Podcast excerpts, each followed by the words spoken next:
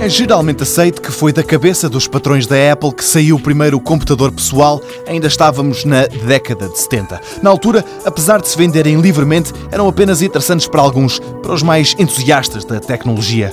Lionel Morgado, professor na Faculdade de Trás-os-Montes e Alto Douro, sublinha que esta ferramenta é diferente de todas as outras. Para muita gente, os computadores existem há uma vida, porque eles existem há 20, 30 anos, conforme se queira contar, para muitas das pessoas que nos estão a ouvir, isso é a sua vida, ou se calhar mais do que a sua vida.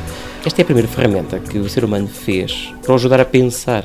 Pensamos nisto como uma, uma ferramenta de trabalho, mas isto não é uma ferramenta de trabalho, isto é uma ferramenta para nos ajudar a pensar. Mesmo nas coisinhas mais básicas. Só quem, por exemplo, nunca se tenha deparado com a diferença entre escrever um texto à mão ou numa máquina de escrever, ou estar a escrevê-lo num processador de texto, olhar para uma palavra e apagá-la e meter outra no sítio, trocar uma ordem de parágrafos, apagar uma coisa e escrever outra vez, e apagar outra, escrever novamente. A liberdade que nos deu de mexer no nosso texto, só isso tornou, para quase toda a gente, uma ferramenta de apoio ao pensamento. Depois há toda a parte da nossa vida que se altera.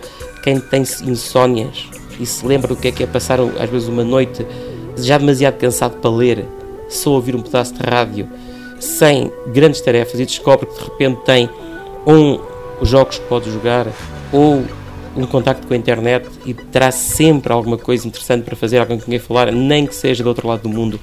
Isso é de repente uma grande liberdade. Mas isso já não estamos a ver com a forma de pensar, estamos a falar com a maneira como nos liga. E aí acho que em termos de tecnologias, se calhar a internet merece uma conversa à parte. Mas o computador, com sem internet, ter sido uma ferramenta que nos ajuda a pensar isso modifica tudo. Começou por ser um equipamento apenas para os universitários, agora está em casa de milhares de milhões de pessoas. O Apple II foi o primeiro PC a ter sucesso no mercado. Foi criado em 77.